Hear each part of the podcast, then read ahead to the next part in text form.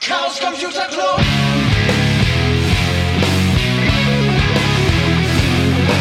If you want things to get better, you're to have to stand for something. Herzlich willkommen zur 49. Ausgabe der Sibyllinischen Neuigkeiten. Wir schreiben den 31. Juli 2023 und heute sprechen wir hier in unserem kleinen Podcast über Game Jams. Und wenn ich äh, von wir spreche, dann kann ich einen neuen Gast hier in unserer kleinen Sendereihe begrüßen. Hallo, Ja, hallo. wer bist du denn? Ja, ich bin der Sebastian. Ja, hier ist der Christian und wir beide haben uns getroffen, weil ich vor vielen Wochen rausgefunden habe, dass du mit einem Verwandten von dir an Game Jams teilnimmst und da, ja, wie man das vielleicht so aus der Demoszene kennt, ein Wochenende lang äh, Spiele programmierst.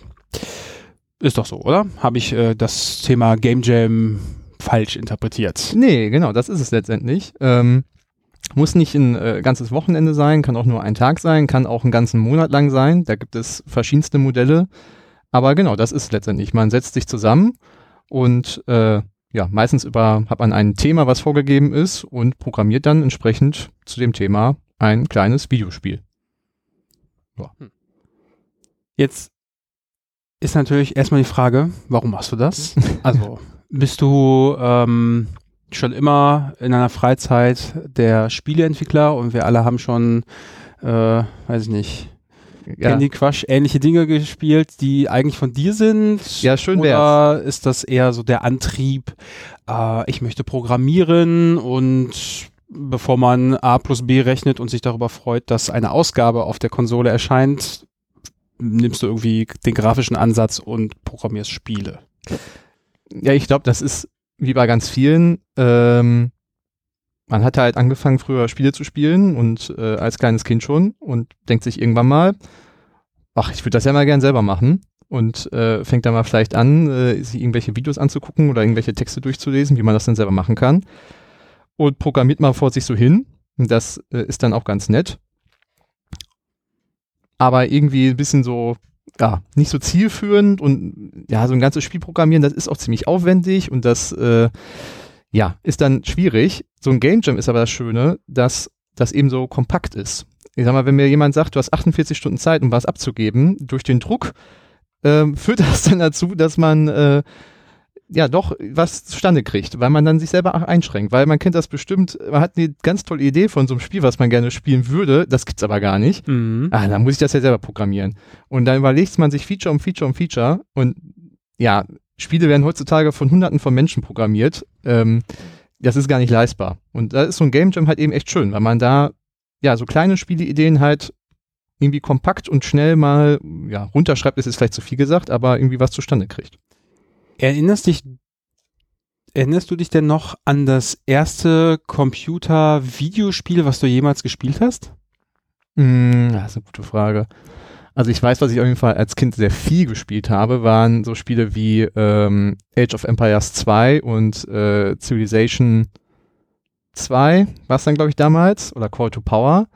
Und ich weiß auch noch, dass ich irgendwann mal bei, äh, was war das denn, so Freunde der Familie, ähm, da habe ich echt mal noch Pong gespielt. An, weiß gar nicht mehr, dass es eine Uralt-Konsole war, aber wirklich richtig Pong. Da war ich aber auch noch sehr, sehr klein dann. Ich habe da jetzt auch gerade so ein bisschen drüber nachgedacht. Äh, das erste Videospiel, was ich jemals gesehen habe, ist ein äh, Nintendo-Spiel. Da müsste ich jetzt gleich mal äh, das Internet befragen, wie das denn hieß, aber da, da fuhr man so mit einem Motorrad, ähm, so Rundkurse. Hm. Und Oh ja. Hm. das erste eigene Videospiel war Tetris. Also ich habe dann irgendwann mal einen Gameboy äh, bekommen, den wir auch heute noch hier im Club haben. Der hat mittlerweile ein ähm, Display mit Ja, ich Hintergrundleuchten. Ja, bekommen. das, Aber Tetris war so das erste Spiel, äh, was ich ja regelmäßig irgendwie früher gespielt habe. Und danach kam ähm, Parodius, auch für das äh, für den Gameboy. mhm. Und dieses Spiel habe ich von meinem Urgroßvater geschenkt bekommen. Ja, das war also so das erste Spiel, was ich mir in so einem Laden ausgesucht habe und dann gekauft habe. Ja. Ja, so. Äh, die Spiele, von denen du sprachst, die, klar, habe ich hier früher auch ein bisschen gezockt. Das war aber dann schon alles etwas später dann auf Ich dem Ich Computer. wollte gerade sagen, das ist ein bisschen der, äh, man merkt die paar Jahre Unterschied. Äh, mein, weil statt einem Gameboy hatte ich einen Gameboy Color früher, weiß ich noch. Und da war dann halt Pokémon zum Beispiel ähm, großes Ding. Ah ja, ja genau. Das, ja klar. Der, die paar Jahre sind auch dann genau, Genau, die Jahre, ja. äh, die es zwischen den Konsolen dann als Zeitabstand gibt. Ja, und dann so, mh, wenn ich das jetzt richtig verstehen habe, ver verstehe, so dein Antrieb sind eher so diese Minispiele, die man dann irgendwie eher so in dem Bereich Wochenende vor sich hin bastelt. Und da ist so mein erstes Ding gewesen, Moorhuhnjagd. ja, das wäre zum Beispiel ein typisches Spiel, was an so einem Wochenende entsteht. Ja, und, und dann ja quasi, oder wahrscheinlich jetzt noch einfacher, ähm, Copter. Copter. Ja, äh, Copter ist so mh, wie Flappy Bird. Man, Ah, ja. man Mhm. flog da so mit seinem Helikopter, den musste man in der, ich sag jetzt mal, in der Mitte des Bildschirms halten und das war ein Sidescroller und äh, die Höhlendecke und der Boden, das hat sich halt so variiert und dann war es halt dann die, die Frage, wie weit man kommt und ich letztendlich müsste ja eigentlich Flappy Bird so die gleiche Ja, ja, äh, Spielmechanik sein, einfach gucken, wie weit man kommt.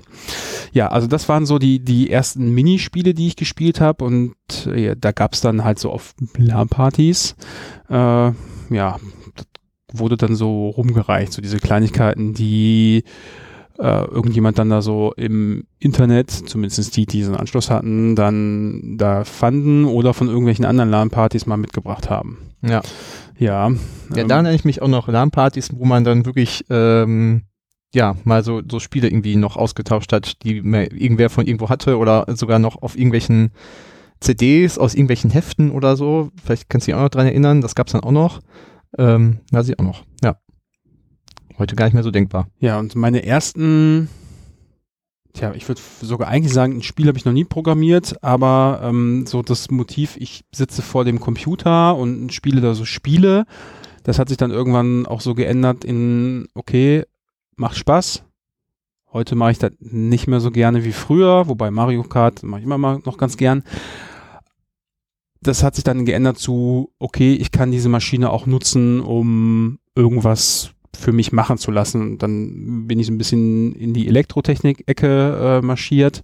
Wobei vorher war noch bei Computerspielen, das war so ein MMORPG, das waren dann so klassisch irgendwelche Skripte, die in diesem Spiel so Aufgaben, die man da irgendwie hundertmal machen Mhm. musste, damit man irgendwie das nächste höhere Gadget da rauskriegt, dann so, Und das ohne äh, gebannt zu werden, so Skripte ausgeführt, das ist ja häufig nicht.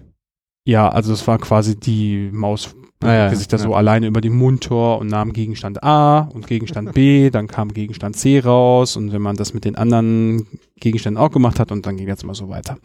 So, das waren so meine erste, ähm, ja, ich programmiere da mal irgendwas, was der Computer so tut. Okay, also, ähm, ja, Minispiele haben es ja also schon angetan und Software schreiben und irgendwann bist du dann auf irgendwie das Konzept des Game Jams gestoßen. Ja, beziehungsweise halt über den äh, Verwandten, den du erwähnt hattest. Äh, genau, der hat halt mal vorgeschlagen, wollen wir nicht an sowas mal teilnehmen. Das war dann halt, also war gar nicht von mir aus, äh, ging das aus, aber er meinte, ach, wollen wir nicht sowas mal machen? Und ja, da einfach mal ausprobiert, muss man mal sagen. Also das ist halt auch eh beim Game Jam einfach mal machen. Das ist so, ähm, es geht ja eben nicht darum, irgendwie dann das nächste äh, Topspiel rauszubringen, wo dann Millionen Verkäufe oder sowas äh, dahinter stehen, sondern einfach mal ja, ein bisschen was zu programmieren und, und so ein Spiel zu entwickeln, so eine Idee zu haben und mal zu gucken, wie weit das einen führt und wie weit das einen bringt. Und wenn man am Ende nicht ganz fertig ist, dann ist man halt eben nicht ganz fertig. Mhm. Also der klassische Ablauf wäre dann, also ich stelle mir jetzt erstmal vor, das läuft alles an so einem Wochenende irgendwie ab. Zumindest so die, Ja, meistens die genau, irgendwie ja. 24 Stunden oder 48 Stunden laufen. Womit fängt man an? Wie läuft das ab? Also, du hast ja gerade schon gesagt, es geht los mit, es gibt ein Thema. Genau, bei den allermeisten Jams gibt's halt so ein, so ein Thema, das äh, zum Beispiel dem Jam, den ich gerade teilnehme, der läuft jetzt nämlich über zwei Wochen. Das ist Cycles, also so Kreisläufe oder Fahrräder, je nachdem, wie man es übersetzt. Ähm, der davor war, was war es denn, umgedrehte Rollen. So, das sind also so, so eher kryptische Themen, also wo man sich halt viel drunter vorstellen kann. Gar nicht so explizit, sondern wo man ein bisschen kreativ sein muss und sich überlegen muss, ja, was mache ich denn jetzt aus diesem Thema?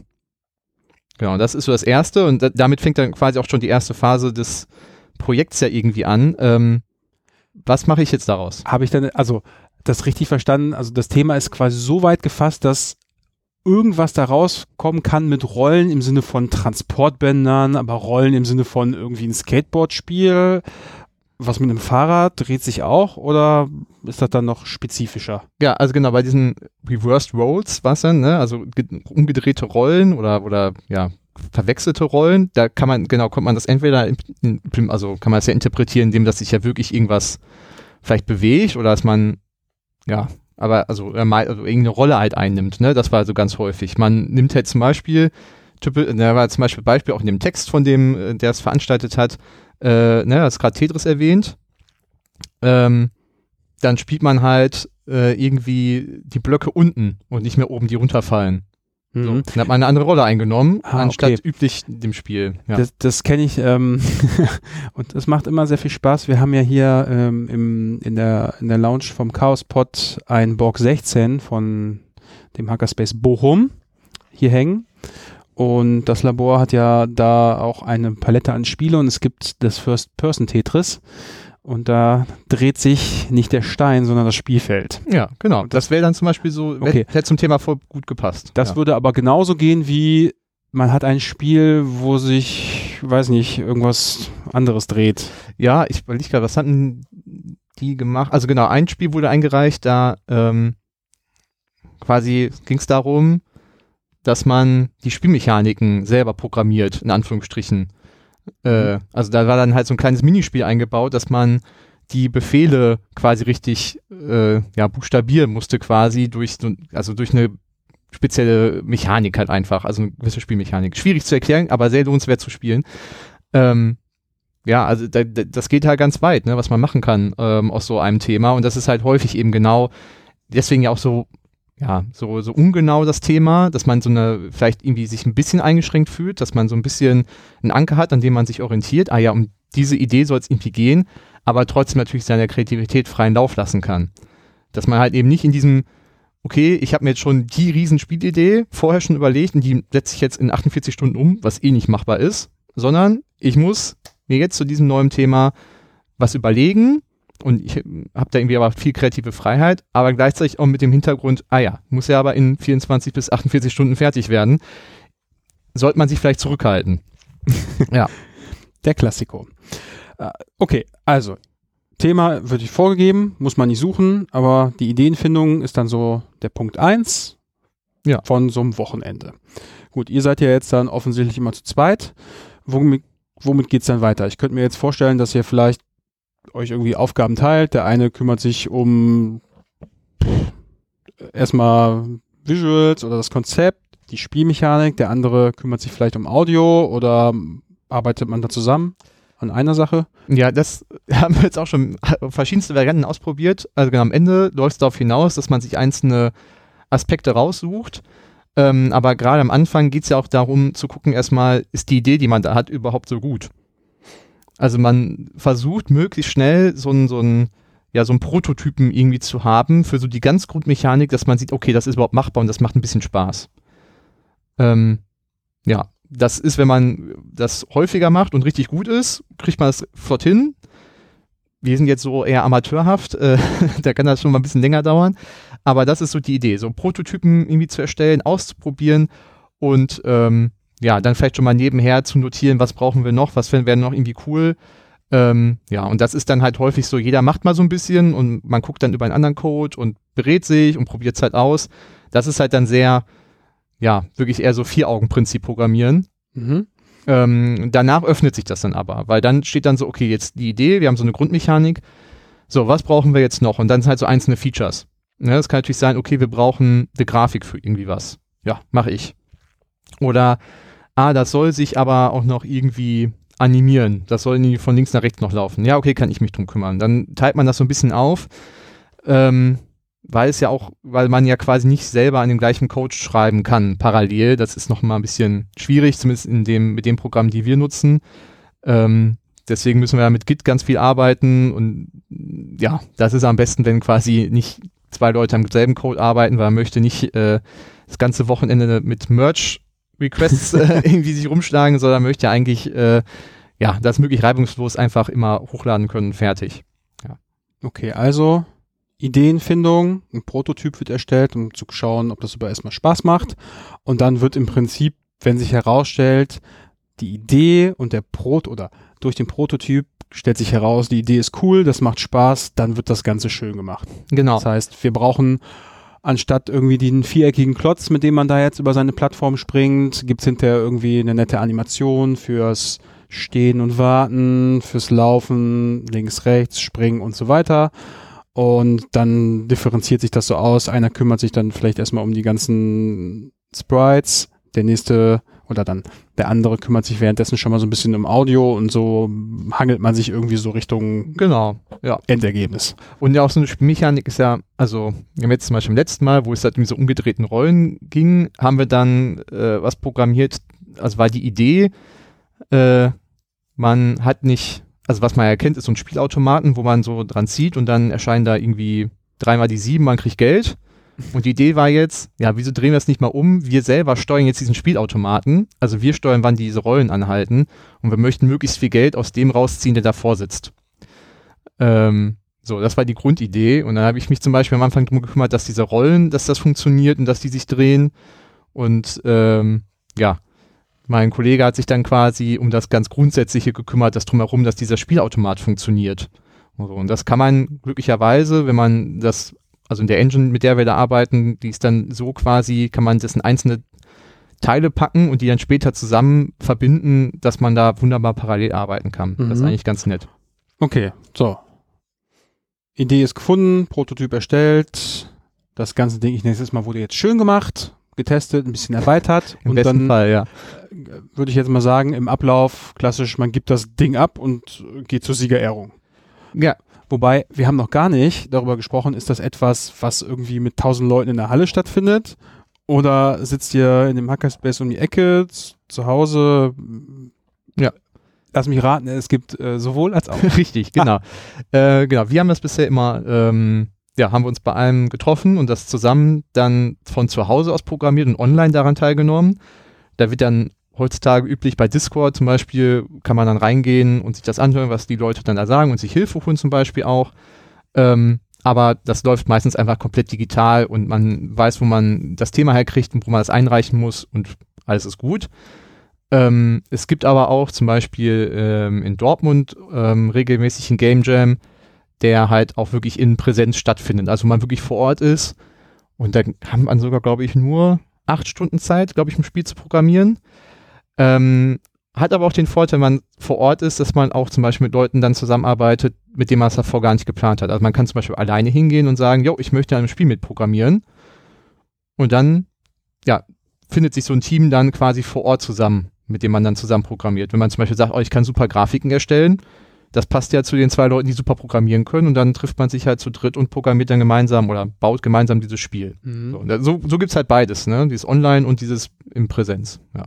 Das heißt aber auch, dass man, ja, wie soll man sagen, gar nicht alles können muss. Also ne, Ja. wenn jetzt jemand richtig Bock hat, äh, nur so Pixelgrafiken zu machen und das so das, das Oberhobby ist, der kann ja den ganzen Tag dann Pixelgrafiken Definitiv. für Also man bei den, also bei diesen ganz guten, also wirklich die, wo man sich denkt, so, boah, krass, das ist in 48 Stunden habt ihr das gemacht, äh, wie konnt ihr das in 48 Stunden machen? Ähm, wenn man da mal guckt, wer das programmiert hat oder wer das Spiel gebaut hat, merkt man auch, okay, da saß nicht eine Person dran, sondern meistens dann halt ein ganzes Team. Und die sind auch Leute, die das halt irgendwie beruflich machen oder einigermaßen professionell machen. Also das merkt man halt schon, ähm, dass wenn Leute sich darauf spezialisieren, weil sie zum Beispiel eh ihren, ja, unter der Woche Grafiken erstellen, dann können die halt auch für so ein Spiel Grafiken erstellen und ist vielleicht was anderes, als was sie sonst machen, aber halt ein ähnlicher Tätigkeitsbereich und können das natürlich dann viel besser als jetzt ich, der sich mal so ein Pixel-Art-Tutorial angeguckt hat und in so einem Programm halt irgendwie Pixel durch die Gegend schiebt. Ich Ja. erinnere mich im Kunstunterricht oder aus dem Kunstunterricht, Dinge, die weiter weg sind, äh, vergrauen langsam. Ah ja. Dann entsteht, glaube ich, Tiefe. ja, das, ja, soweit zum Beispiel jetzt noch nicht bei mir gebracht. Ui, aber. Ähm, ja, also so genau, kommen halt unterschiedliche Expertisen kommen halt zusammen. Ähm, so wie, wie wir das jetzt mal machen, ist es halt, ja, jeder muss irgendwie alles können. So halb. So, also so richtig gut können wir nichts davon, aber es reicht halt, um irgendwie so ein Spiel zu programmieren. Ähm, aber es gibt genau auch diese Anfragen, findet man auch vorher halt schon, wo dann Leute fragen, yo, ich bin Grafiker, ich würde gern was mitmachen oder ich kann, äh, ich weiß nicht, ich würde gern die Musik komponieren vor euer Spiel und sowas halt auch wirklich im Vorfeld kann man quasi schon so ein Team dann teilweise zusammenstellen, zumindest bei der Plattform, wo wir letztes Mal dran teilgenommen haben. Mhm. Okay, und jetzt würde ich mal erwarten, es gibt da einen Abgabetermin und dann je nachdem in der Halle oder halt äh, in dem Internet, genau. was auch immer das ist, gibt es dann so eine Bewertung, Leute können das ausprobieren, eine Vorstellungsrunde und dann gibt es nach irgendwelchen Kriterien halt Punkte und irgendwer darf sich freuen, das Genau. Irgendwie, weiß ich nicht, hat man gesagt, gewonnen zu haben. Ja, also genau, es, Die beste Bewertung, 5 von 5 Sternen. ja, sowas jetzt halt. was zum Beispiel. Also beim ersten Game Jam, wo wir teilgenommen haben, war es dann halt wirklich eine klassische Vorstellung. Also ähm, ja, da hat man halt sein Spiel einfach per Bildschirm geteilt und dann halt vorgestellt bei den Menschen und gesagt, ähm, ja, so und so sieht das aus und die Pläne hätten wir jetzt noch. Also das ist ganz schön, dass man dann ne, darüber redet und auch dann Kommentare abgeben kann. Ähm, und beim letzten Game Jam hat man es halt wirklich hochgeladen, hatte eine Deadline. Äh, der Game Jam hat auch die Plattform zum Abstützen gebracht. Also das, da musste die Deadline nochmal verschoben werden, weil so viele dran teilgenommen haben. Und dann hatte man eine Woche lang Zeit, um Spiele zu bewerten. Hatte dann unterschiedliche Kategorien, also Kreativität, ähm, ja, glaube ich, irgendwie Grafik, Spieldesign und hat dann halt Punkte vergeben und dann hat man nach einer Woche gab es dann quasi die Auflösung, welche Spiele jetzt am besten bewertet wurden. Ja, genau. Und dann genau, freut man sich natürlich auch über die Kommentare, die man da kriegt und geht darauf ein und so und merkt auch, okay, ach, da hätte man ja noch weiter dran arbeiten können und also das ist ganz, das ist halt cool dabei, weil man halt wirklich ein bisschen interagiert mit den Leuten, die das dann auch spielen und die auch denen bewusst ist, ja, da saß man 48 Stunden dran und dass das jetzt nicht jede Grafik perfekt aussieht und dass die Spielmechanik vielleicht noch ein bisschen umständlich ist oder, also da, dafür haben die viel Verständnis. Also da war kein Kommentar, was soll das eigentlich für Mist hier? Ähm, das ist ja gar kein richtiges Spiel, sondern es war immer so, ah ja, da hat mir noch ein, eine Einführung gefehlt, aber als ich es dann raus hatte, war es voll kreativ, hat Spaß gemacht. Vielen Dank. So, und das ist eigentlich das Schöne auch in dieser Community, habe ich das Gefühl, dass es so, ja, dass es halt wirklich darum geht, einfach mal überhaupt was irgendwie zu entwickeln und dann mal auszuprobieren, ja, was macht daran denn Spaß, was ist daran cool, woran kann man auch weiterarbeiten. Also ich sehe auch alles sehr, wie soll man sagen, hm, also alle haben Bock, versuchen andere Spiele zu verbessern. Wahrscheinlich gibt es auch sowas wie Bug Reports hier. Guck mal da, man kann da aus dem Level rauslaufen und irgendwie vor sich hin glitschen und so Geschichten. Ja. Mhm. Den meisten geht es halt ja auch eben nicht darum, wie, ne, wie gesagt, so ein Spiel zu entwickeln und dann zu sagen, yo, das entwickle ich jetzt noch drei Wochen weiter und verkaufe das dann auf den bekannten Plattformen, sondern man möchte ja irgendwie was lernen oder Spaß haben. Also für mich ist es halt immer ein, ich habe mal eine Gelegenheit, mich ein ganzes Wochenende lang wirklich so in so ein, so zu fokussieren auf so ein Ding und zu programmieren und dabei auch irgendwie noch was für mich zu lernen. Also ich mache ja beruflich jetzt nicht unbedingt was mit Programmieren, aber ab und an hilft mir das halt schon. Und das ist mal ganz nett, mal in so eine Richtung reinzugucken oder auch Grafiken zu erstellen und dergleichen, weil man halt immer was mitnimmt. Ich vermute so, den Ablauf von so einem Game Jam haben wir jetzt eigentlich ziemlich rund. Ähm, wir haben ja gerade schon über, oder bei dem Thema, naja, wie viel Zeit hat man denn, waren wir da so, dass Dinge immer wiederkehren. So, die Leute, die viele, weiß ich nicht, beruflich irgendwie mit äh, Sounddesign, ja, sich beschäftigen, die werden wahrscheinlich nicht so lange brauchen, um irgendwie für ein Spiel durch die Komposition von irgendwas eine bestimmte Atmosphäre zu schaffen. Jetzt könnte ich mir auch vorstellen, dass ähm, ja, wenn man öfter ähm, an solchen Spieljams teilnimmt, dass man auch dadurch besser wird, dass man das oft macht und letztendlich Spiele so aus bestimmten Konzepten bestehen. Ich habe ja gerade schon gesagt, dass optisch durch, äh, also dass man einen Eindruck von Tiefe dadurch erzeugen kann, dass die Bilder oder die, die Hintergründe, äh, je weiter sie denn von dem eigentlichen Objekt entfernt sind, so leicht grau werden, also Grauschreier. Wenn man draußen steht und in den Bergen ist, sieht man das ja Mhm. so. Ähm, ich kenne das jetzt auch, ja, wie soll man sagen, durch meine Spieleerfahrung, das ist jetzt vielleicht ein bisschen hochgegriffen, aber ich habe äh, in den letzten Monaten mich mit JavaScript beziehungsweise der JavaScript-Variante von Processing ähm, beschäftigt, P5.js, um damit auch so kleine Animationen ähm, herzustellen. Da sind wir noch weit weg von großen Sprites für Hintergründe. Ich habe da mal so äh, auf diversen Plattformen findet man ja Open Source oder frei lizenzierte ähm, Hintergründe und Spielercharaktere und sowas alles. Und was ich jetzt schon mal mh, hm, geschafft habe, ist, dass ein Pferd so über, durch die Landschaft läuft mhm. und äh, ab und zu mal ein Wölkchen vorbeizieht. So. Was würdest du denn sagen, was hätte man denn jetzt so hm, oder von welchen grundsätzlichen Konzepten sollte man denn mal Bescheid wissen, damit man zum Beispiel einen sehr einfachen Sidescroller zusammenkriegt. Mhm. Also klar, wir haben einen Hintergrund. Genau, also man, dieses Level, wie das, genau, man hat so ein Hintergrundbild letztendlich, ne, was du meinst mit so einer Wolke, die durch ein, da durchfliegt, dann so, ne, entweder ist animiert oder sogar so, so diesen Parallax-Effekt, ne, dass der sich, dass die hin, also dass so mehrere Hintergründe übereinander sind und sich der eine schneller bewegt als der andere, damit man so ein Gefühl von Tiefe hat. Mhm.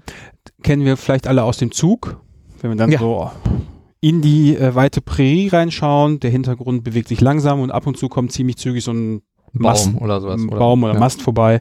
Das heißt, äh, dass alleine durch die unterschiedliche Geschwindigkeit, mit der der Hintergrund scrollt, entsteht schon mal so Tiefe.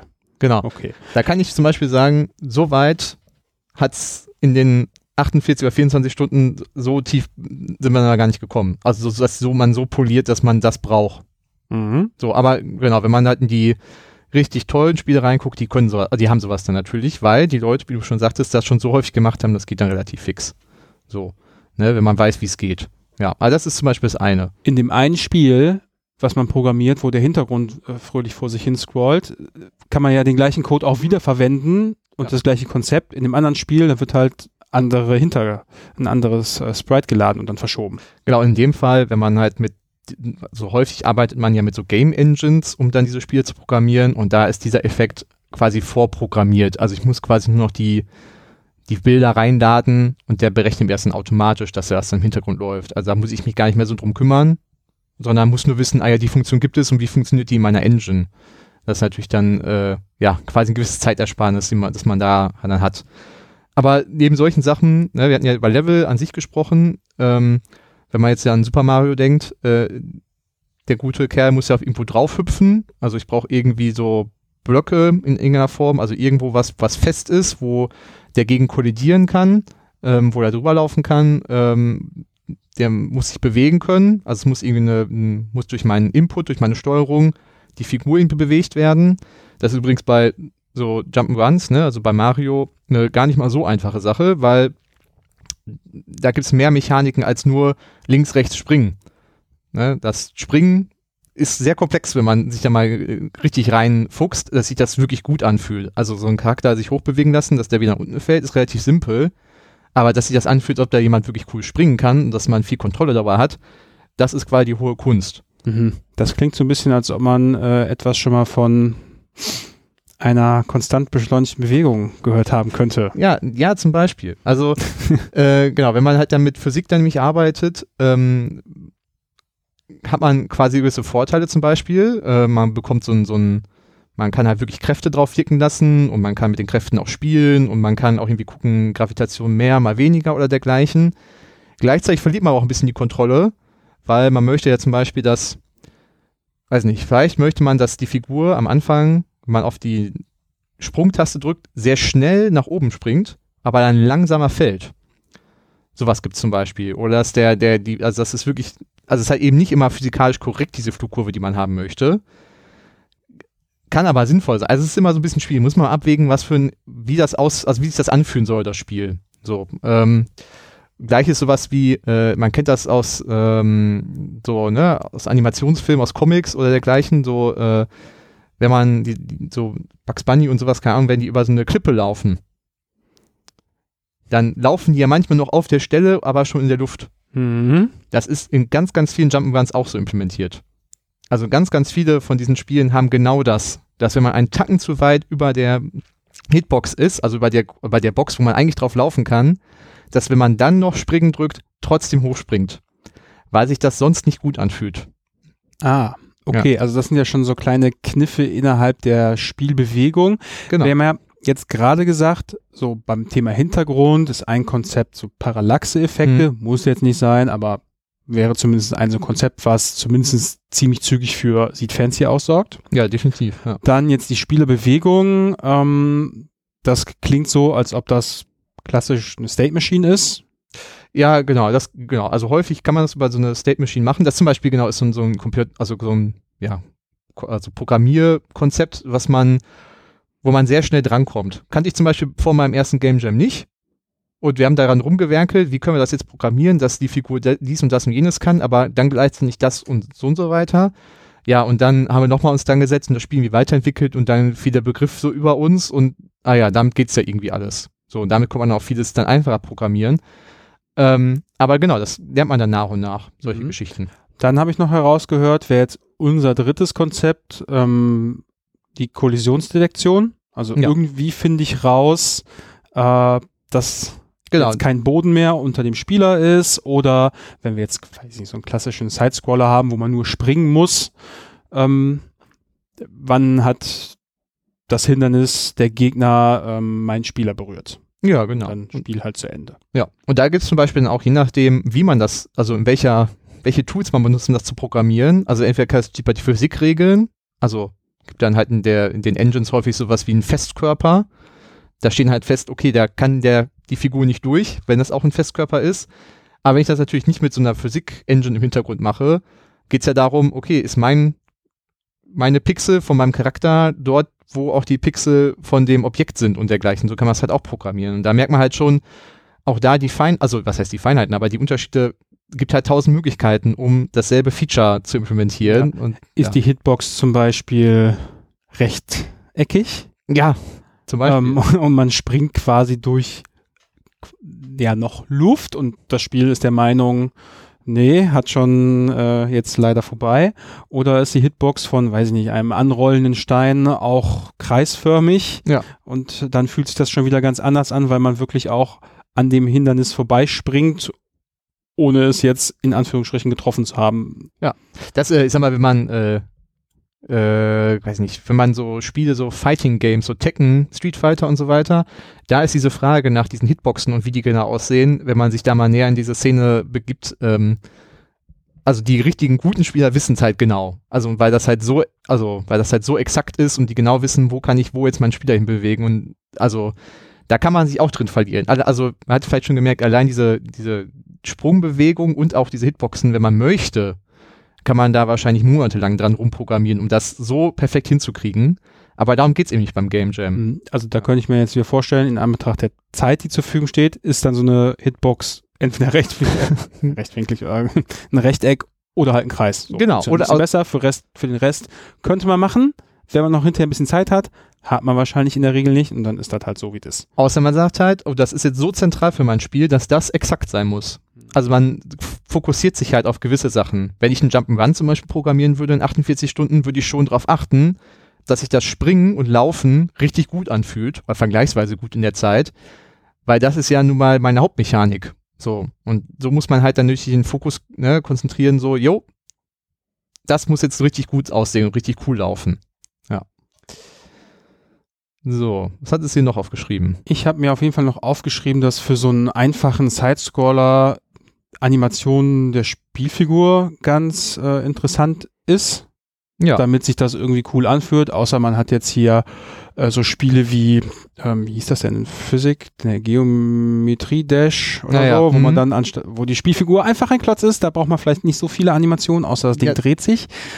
Ja, obwohl selbst da häufig, ähm, ich sag mal, um so ein Gefühl von Bewegung zu kriegen, man braucht schon, also braucht man meistens schon, also wenn man zum Beispiel zeigen möchte, dass sich etwas sehr schnell beschleunigt, wird das meistens animiert, dadurch, dass sich das Objekt ein bisschen zusammendrückt und dann länger wird, zum Beispiel. Da gibt es auch so Techniken quasi, nennt man den Eindruck davon hat. Ja, oder hinten fliegen Flammen oder so Sternchen ja, raus oder sowas irgendwie sowas, ne? Mhm. Genau, also sowas benutzt man halt, um das deutlicher zu machen. Und du sagst jetzt Animationen und ja auch so Sprites. Ähm, und Sound zum Beispiel ist auch. Also man spielt so ein Spiel ohne Sound und dann macht man den Sound auf einmal rein und denkt sich, oh, das ist ein ganz anderes Spiel. Also das ist vom Spielgefühl her, auch wenn man auch wenn man da vielleicht nur am Ende seines Jams sehr wenig Zeit dafür sich nimmt, weil man da einfach auch nicht so begabt drin ist und sich denkt, ah, irgendwie muss ich jetzt einen Sound da jetzt noch reinbasteln. Mhm. Aber es ändert schon dramatisch viel. Kann ich mir auch sehr gut vorstellen, dass man, wenn wir jetzt bei irgendwas wird schneller, einen Sound haben, wo einfach ein Ton langsam höher wird. Ja. So, dass direkt der Eindruck entsteht, ah, da wird etwas schneller, weil das kennen wir aus unserem Alltag, dass das so ist. Ja. Wenn irgendwie so ein Zug losfährt, da mit seinem E-Motor, da wird ja auch der Ton ziemlich zügig höher. Ja, Irgendwie richtig, so. genau. Mhm. Und bei der Animation halt auch, die, also die Animation, die man baut, da muss man sich wirklich nur in so einen, so einen Animationsfilm so ein, irgendwie mal reingucken, wie da denn Anim- Animationen aussehen. Und genauso macht man das da letztendlich aus. Ja, das habe ich bei meinem Mini-Projekt eben ähm, schon jetzt selber dann festgestellt, dass es da so, ja, wahrscheinlich es immer zehn äh, Konzepte, aber äh, zwei Sachen sind mir da begegnet, äh, dass man entweder äh, eine Animation, die ja aus aufeinanderfolgenden einzelnen Bildern aufgebaut wird, entweder einzeln hat und in einem Array lagert und das Array halt durchcycelt, oder die zweite große äh, Variante, wir haben einfach so einen Riesensprite und das Spiel stellt halt immer nur einen Ausschnitt dieses Sprites halt dar und ändert halt diese Position. Ähm, ja, Ja. Wo auch immer, auf der X- oder Y-Achse und dann dadurch entsteht Bewegung. So, und das, ist ja dann wieder etwas, wenn ich einmal verstanden habe, wie ich das mache, und da habe ich auch schon verschiedene Sachen gesehen, ähm, wie man sowas programmiert. Ähm, da ist mir zum Beispiel, als ich das selber gemacht habe, ziemlich schnell die äh, Modulo-Operation entgegengekommen und dann habe ich mir so ein paar andere Sachen auch angeschaut, wie das andere Leute lösen. Die haben das zum Beispiel dann genauso gemacht.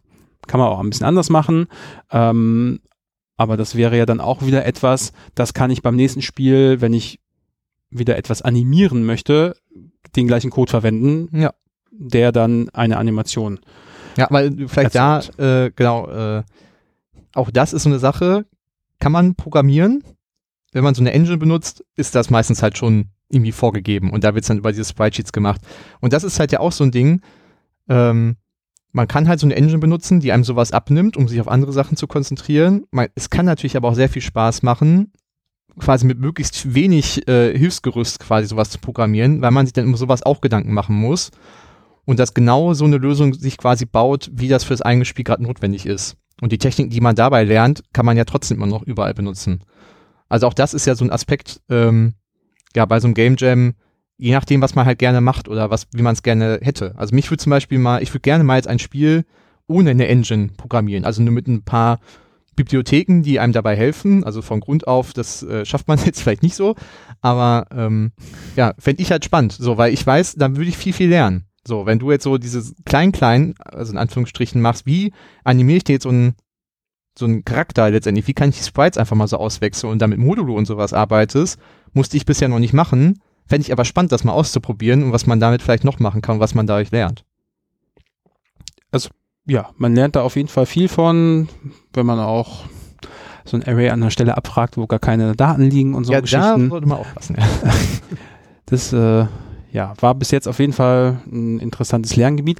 Wir haben jetzt schon ganz oft das Wort Game Engine gehört. Ja.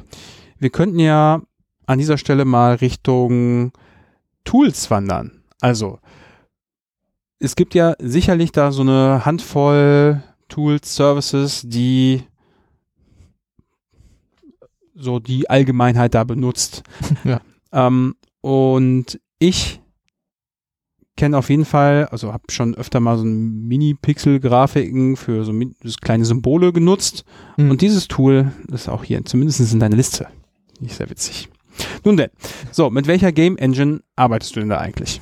Ja, genau. Ich habe jetzt äh, mit der Engine Godot gearbeitet. Ähm, Sagt der Profi nicht äh, Godot? nee, ich, ich meine, das ist äh, französisch.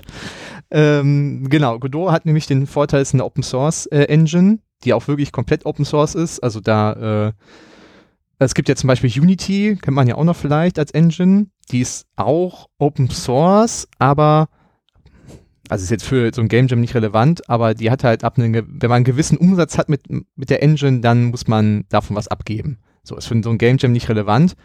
Aber äh, Godot ist halt wirklich komplett Open Source, ist sehr klein, man kann trotzdem alles dafür machen und ist vor allem für so 2, 2D-Optik halt ganz nett. Mhm. Und wenn ich das richtig im Kopf habe, auch äh, kommt, muss man nicht installieren, sondern Ja. da kommt ein ausführbares. Genau, eine, eine Ex und eine Binary, wie auch immer, und äh, funktioniert auch auf jedem Betriebssystem und ja, läuft halt einfach wunderbar. Genau, hat so eine, hat so eine eigene Programmiersprache, in der man da programmiert, ähm, die sehr ähnlich zu Python ist. Also, ja, quasi sehr identisch, muss man schon sagen, die einem aber dabei hilft, möglichst, ja, möglichst flott Sachen zu programmieren. Ist halt auch entweder dynamisch, also ohne Typen, oder man kann es auch inzwischen mit einer statischen Typosierung quasi benutzen, was dann auch so ein paar Probleme abfängt, die man sonst vielleicht hat. Ähm, ja, und sonst kann man auch, gibt's auch mit äh, C-Sharp da drin programmieren, wenn, das, wenn man das möchte. Und andere Programmiersprachen werden da gerade auch für übertragen. Also Godot ist so quasi der, die Open Source Engine, die es da gerade so gibt. Wenn man nicht Unity nutzen möchte oder eine andere große Engine, wäre zum Beispiel die Unreal Engine. Kennt man vielleicht von ungefähr jedem Spiel, was gerade rauskommt. Also fast alle Spiele werden zurzeit für die Unreal Engine 5 entwickelt, die großen, weil es einfach ein tolles Tool ist, um Spiele zu entwickeln, wenn man denn ja vor allem 3D-Spiele machen möchte und äh, in C++ programmieren möchte. Genau. Aber äh, da kann ich auch schon vielleicht noch kurz was zu sagen. Also das sind so richtige Game Engines, die einem vieles abnehmen, ähm, wo man halt dann auch Sachen dann zusammenpflücken kann, wo es auch einen grafischen Editor gibt und dergleichen. Ähm, es gibt aber auch wirklich für jegliche Programmiersprache Libraries, die einem helfen, auch Spiele zu programmieren, wo man dann halt so ein bisschen, ja, bisschen grundlegender auch lernt, wie so ein Spiel funktioniert. Also, dass es so ein Game Loop gibt, so also so eine Schleife, die sich immer wieder wiederholt. Ähm, genau. Also, was du meintest gerade mit äh, P5, das ist, wäre ja auch zum Beispiel sowas. Das gibt dir Sachen an die Hand, damit du Grafiken erzeugen kannst oder Sachen bewegen kannst aber halt ja keinen kein grafischen Editor oder dergleichen, dass du da irgendwie rumklicken kannst, sondern du musst alles per Hand wirklich programmieren. Ja, das ist richtig. Das ist ja auch jetzt schon mal ein neben den vielen großer Unterschied zu äh, der Godot Engine beziehungsweise zu der Software, mit der man dann da rummacht. Es ist ja jetzt nicht nur, dass ich da Text reinschreiben kann, sondern man hat ja ganz viele Menüs, die irgendwelche Player und Timer da Ja. erzeugen und sowas. Ähm, da weiß ich auch gar nicht, wie man sowas dann nennt, wenn das nicht textuelle Programmierung ist, aber in dem P5, ähm, in der Programmierumgebung, da muss man alles per Text programmieren, wenn man da irgendwas haben will. Man muss sich die Klassen schreiben, das fällt ja hier alles weg, das wird ja automatisch da erzeugt. Ähm, ja, aber das, was du gerade sagtest, ist ja auch wieder so ein Konzept. Es gibt so eine Hauptschleife in diesen Programmen, die regelmäßig das Bild auf dem Bildschirm neu zeichnen. Mhm. So, und ähm, das habe ich damals auch, das war so die erste Idee, ah ja, hier, ich will eine Animation haben, also eine Bewegung, habe dann innerhalb dieser Hauptschleife, die dort Draw heißt, äh, eine, ein For, ein For-Loop gehabt. Und da habe ich hinterher festgestellt, und da steht, entsteht überhaupt keine Bewegung, sondern nur so ein geschmiertes Bild. Ja. Und ich irgendwie, ah, all das, was ich innerhalb eines Schleifendurchlauf in dieser Hauptschleife habe, wird am Ende auf den Monitor gezeichnet. Das heißt, wenn ich so ein, mit so einem For-Loop eine x-Koordinate, um das nach rechts zu verschieben, zum Beispiel hochzähle, dann sehe ich diese Schmierspur, weil das immer an deren Position neu gezeichnet wurde, aber nie äh, wurde der ganze Screen einmal neu gezeichnet. So, dann habe Ja. ich dann halt einfach äh, eine Zählschleife über so ein, eine Variable, die hochgezählt wurde, implementiert und auf einmal bewegte sich was. Und das war dann auch wieder so ein Konzept, okay, es gibt hier so eine Hauptschleife, die sorgt dafür, dass das Bild regelmäßig gezeichnet wird und alles, was passiert, muss ich irgendwie woanders machen. Genau, aber das ist so ein Grundkonzept halt, wie, wie das immer noch und überall funktioniert, auch in jeder Game Engine, nur da halt dann versteckt in verschiedenen Methoden. Ähm, und das hast du dadurch dann ja gelernt. Also genauso funktioniert es halt. Und da, das ist auch ganz schön, wenn man so eben nicht direkt die tollste, beste Engine mit weiß nicht wie vielen Features benutzt, sondern einfach mal so eine Library, die einem gewisse Dinge ermöglicht, aber nicht alles äh, abnimmt. Ähm, ja, da lernt man das halt. Da sieht man halt, okay, worauf muss ich denn jetzt achten? Ah ja, ich muss das Bild vielleicht mal zwischendurch neu zeichnen, oder beziehungsweise leeren, um dann überhaupt was neu zeichnen zu können.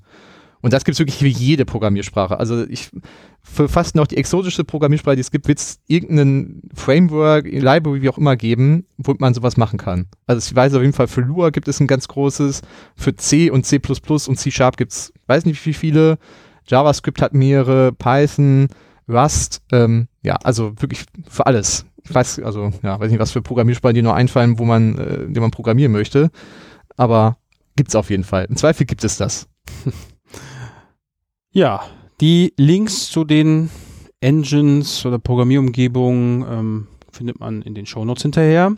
Übrigens auf der Startseite von Godot, ich meine, das, das Hintergrundbild äh, ist zwar immer ein zufälliges, aber da sieht man auch diese Roboter, die da auf dem Haus stehen.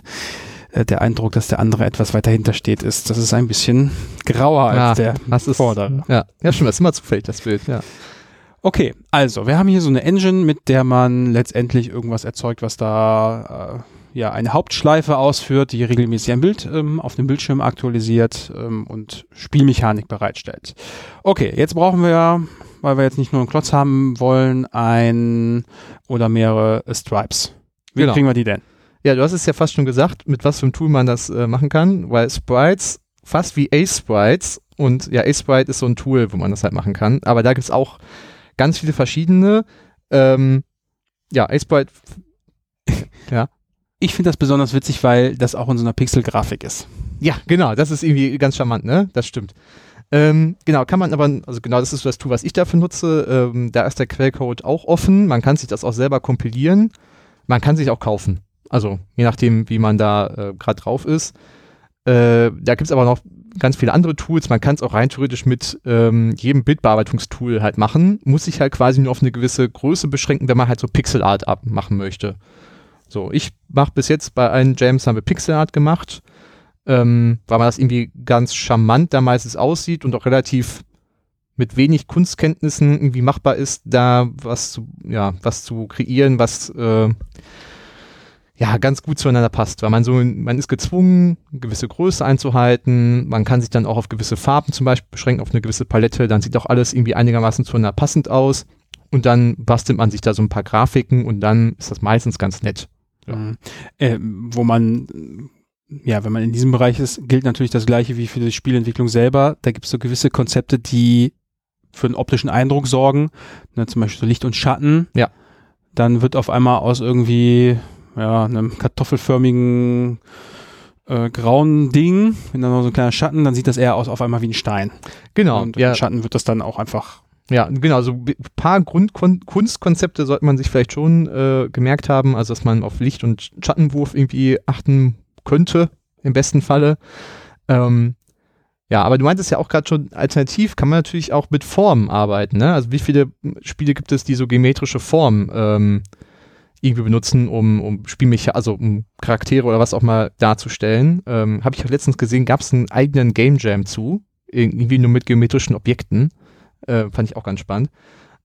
Ja, spart man sich das natürlich in gewisser Form, äh, ist aber auch eingeschränkter in dem, was man benutzen kann. Das ist dann immer so natürlich irgendwie, ja, muss man sich ja aussuchen, wie, in welche Richtung man gehen möchte und wo man welche Einschränkungen ha- ja, haben möchte oder sogar gerne in Kauf nimmt. Ne? Zum Beispiel, ich finde ja bei Pixelgrafik immer schöne, wenn ich eine Palette von 16 Farben nur habe, ja, dann stell mal, was weiß ich nicht, was da. Aber man ist dazu gezwungen und irgendwie schafft man es dann auch, wenn man so, so ein bisschen Mühe gibt, dass man das einigermaßen erkennen kann. Ist jetzt zwar nicht höchst detailliert, aber höchst detailliert würde ich eh nicht hinkriegen. Deswegen dann vielleicht lieber so. Und dann finde ich das mal ganz nett. Aber ja, da gibt's auch alles Mögliche, aber bei so Game Jams ist ganz häufig Pixelgrafik schon, ähm, ja, das, was häufig gemacht wird. Dann fehlt ja jetzt eigentlich nur noch Ton. Also, ne, wir haben eine Engine, die letztendlich was auf dem Bildschirm zaubert. Wir haben, ein paar, wir haben ein Beispiel genannt, um äh, Pixel-Grafiken zu erstellen. Klar, man kann auch einfach in Bibliotheken nachgucken. Gibt es auch solche und solche, die man äh, frei nutzen kann. Genau, das- Oder man kann sich irgendwo auch einfach Stripes kaufen. Ja, das, das auf jeden Fall auch noch, äh, sollte man äh, nicht vergessen. Das machen auch ganz viele und ist auch voll logisch, wenn man nur 48 Stunden oder 24 Stunden Zeit hat.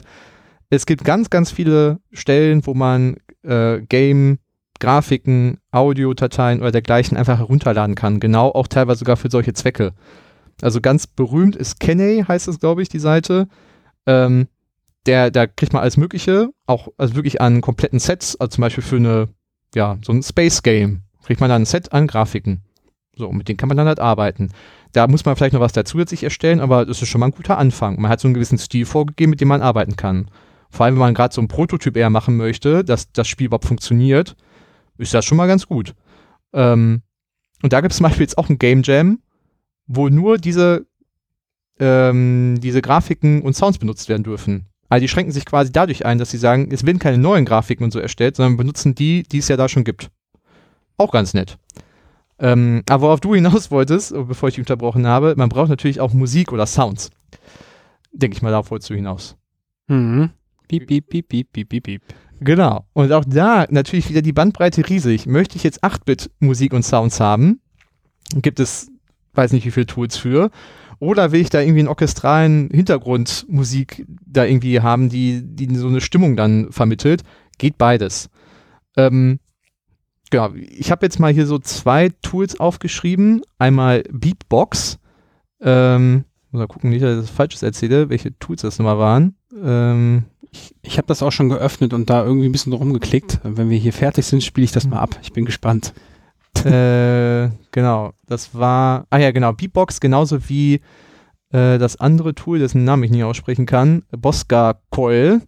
Ähm, genau, damit kann man halt Musik erstellen und zwar halt so Synthi, also synthetische Musik. Also jetzt kein, da sind irgendwelche MIDI-Sounds halt im Hintergrund, die da äh, Musik machen, aber es ist relativ simpel insofern, dass dort ähm, ja, dass man halt quasi den Takt vorgegeben hat, ist so, so, eine, wie so eine Rhythmusmaschine und man dann halt auf die einzelnen Noten Blöcke setzen kann und sagen kann, ah ja, da jetzt eine vierte Note, das Instrument und so weiter und so fort.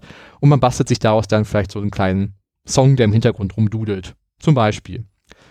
Ähm, das ist dann dafür, dass das so im Hintergrund läuft, aber man kann halt auch natürlich, und das muss man ja auch tun, ähm, Sounds für zum Beispiel Schritte, für Springen, für Landen, für was auch immer, ähm, um das Spiel irgendwie lebendig zu machen, die sollte man entweder auch irgendwo runterladen oder selber erstellen. Und da kann ich zum Beispiel erzählen, äh, wir hatten jetzt die, die, diese Slot-Maschinen, hatte ich ja gesagt, diesen, diesen Spielautomaten. Und man kennt das ja, wenn diese Räder einrasten, dann gibt es so einen Klang, so ein, so ein, weiß nicht, so Ja, ja. Kennen wir auch bei so, wie nennt man das? Äh, Hier so Glücksrad-Dingern. Ja, das Rattern zum Beispiel. Ja, also genau. um dieser ja. So, und dieses Plastikpinöppel da. Genau, und um zumindest dieses, wir hatten nicht, wir hatten nicht viele Sounds, aber dieses Einrasten, da wollten wir zumindest einen Sound haben. Ja, was haben wir gemacht? Wir haben, äh, glaube ich, eine Tasse und einen Löffel genommen und dann in irgendeinen einigermaßen dichten Raum gehalten und das aufgenommen. Und da da ein bisschen auch im Sound rumgespielt und dann hatten wir zumindest so ein Klonggeräusch. Ja, so hat man dann auch einfach sich einen Sound gebastelt. Der ist nicht perfekt, reicht aber dafür, dass das in so einem Spiel verwendet werden kann. Ja, also so macht man halt teilweise dann auch einfach eben mal so einen so einen Sound oder wenn man halt Schritte haben möchte, dann nimmt man halt eben kurz Schritte auf. Das ist jetzt aber dann nicht so 8-Bit-mäßig, sag ich mal, wie man das vielleicht von Super Mario oder so kennt. Ähm, dafür gibt's aber auch ein Tool, was ich natürlich jetzt vergessen habe, aber genau da kann man halt dann auch wunderbar, das ist so ein Synthesizer, wo man dann auch sogar Sachen schon vorgegeben hat, also so ein, zum Beispiel einen Sound für, dass man eine Münze aufgenommen, also aufgenommen hat, aufgehoben hat, so. Da macht er so Pling und daran kann man auch dann arbeiten. Man kann den, den Ton verändern, die Frequenz, die Attack Decay. Wer jetzt irgendwie davon Ahnung hat, weiß, wovon ich rede. Ich nicht so. Ähm, kann man halt alles einstellen oder noch verschiedene Effekte drüberlegen und daraus dann sich einen Sound basteln. Und das ist, man merkt schon, wenn man jetzt mal überlegt, man hat 24 bis 48 Stunden Zeit, Spiel programmieren, Grafiken erstellen, Sounds, es ist schon viel zu tun in der Zeit. Schlafen muss man auch noch. Schlafen sollte man im besten Fall auch. Essen ist auch nicht verkehrt. Ähm, ja, also man muss sich dann entscheiden, wo man wie Abstriche macht, weil zumindest als Nicht-Experte mit einem riesen Team und äh, der das schon irgendwie 20 Mal gemacht hat, also Sounds waren bei uns jetzt zum Beispiel noch nie der Fokus, kann ich sagen. Also da gab es ein, zwei und dann war es das halt auch. Aber die Tools gibt es auf jeden Fall und man kann sich ja richtig reinsteigern und auch, glaube ich, richtig coole Sachen machen. Wenn man ein Team hat, was sich um den Rest kümmert, man selber sagt, boah, mir macht das so Spaß, ich möchte vor allem sich um Sounds und Musik kümmern, ja, dann ist das halt mega, weil das halt ein Spiel umso viel besser macht. Auch wenn das Spiel vielleicht sonst nicht so gut ist, aber wenn dann toller Sound dahinter ist, dann ist das schon cool. Genauso wie bei diesem Podcast hier. Da ist die Audioqualität ja hoffentlich auch immer hervorragend. Genau. Haben wir noch irgendwas vergessen? Klingt irgendwie so, als ob wir alle interessanten Sachen besprochen haben. Wir könnten mal überlegen, ob wir hier in diesem Computerclub ein Game Jam starten. Ja, äh, das, also genau, von so Computerclubs kenne ich das, aber auch online ganz, also gibt halt wirklich tausend Möglichkeiten, wo man sowas teilnehmen kann. Ähm, ja, ich äh, kann nur empfehlen die Seite ähm, itch.io.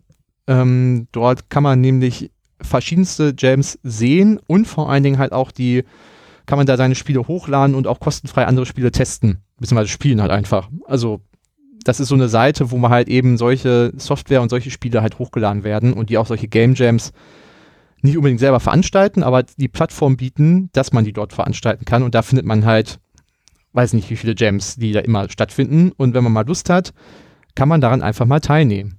Zum Beispiel jetzt gerade findet der Jam My First Game Jam Summer 2023 statt. Auf der Webseite ist auch noch gefeatured der äh, One-Bit Jam. Ja, zum Beispiel. Ja, One-Bit Jam. Worum geht's da? Was würdest du meinen? Man hat nicht ganz so viele Bits. Man hat nicht ganz so viele Bits. Ja, es sind halt Schwarz-Weiß-Spiele. Ja, genau. Sind das Schwarz-Weiß-Spiele? Genau. Das äh, ist halt eine Herausforderung, aus dem, wenn man nur Schwarz und Weiß hat, ein Spiel zu programmieren. Oder auch, also ja, das Programmieren vielleicht noch nicht mal so die Schwierigkeit, sondern einfach das so darzustellen, dass man überhaupt Sachen erkennen kann und verstehen kann. Also gewisse Sachen scheiden halt aus. Also ich kann jetzt kein, ähm, weiß nicht, Billardspiel mit unterschiedlich farbigen, farbigen Kugeln machen. Habe ich ja nicht. So, Hm. muss ich mir was überlegen, wenn ich das machen möchte. Man könnte Zahlen auf die Kugel Man schreiben. könnte natürlich Zahlen schreiben oder Muster oder dergleichen. Aber wenn ich jetzt auch nicht so viel Platz habe, weil ich möchte, weiß nicht, in der Gameboy-Auflösung zum Beispiel programmieren, das sind ja auch zum Beispiel auch Einschränkungen, die man sich geben kann. Ich möchte für ein gewisses, gewisse Hardware programmieren von damals, zum Beispiel eben für ein Gameboy. Ähm, ja, dann hat man jetzt nicht so viel Platz, um da noch groß Zahlen drauf zu schreiben, kann ich dir sagen. Weil ich weiß nicht mehr, wie groß die Auflösung vom Gameboy war. Ich kann äh, berichten, die Auflösung ist größer als die Anzahl der Pixel an unserer Clubdecke. ja, gut. Jetzt wissen alle Bescheid. Jetzt wissen alle Bescheid. Ja, aber ähm, das klingt jetzt auch hier ein bisschen nach, was kann man eigentlich sonst noch machen? Und was ich super oft in Vorschlägen gesehen habe, äh, wenn ich mir so, ich fange jetzt mal an mit Spieleprogrammierung, dann so vorgeschlagen wurde, ist halt so generative Kunst. Dass wenn man da irgendwo mal ein bisschen Bilder zeichnet, ja, dass man halt die Algorithmen nutzt, um Grafiken zu erstellen. So, vielleicht ganz klassisch irgendwelche Fraktale äh, oder sonstige geometrische Formen, die lustige Effekte auf den. Ja, ist ja mal, es ist ja eine der grundlegenden Sachen für ein Videospiel, dass man irgendwie vom dem, was man an programmiert hat, am Ende Grafiken kriegt, die man dann sehen kann. Und ich glaube, deswegen ist das so ein Einstieg, der da halt sinnvoll ist, ne?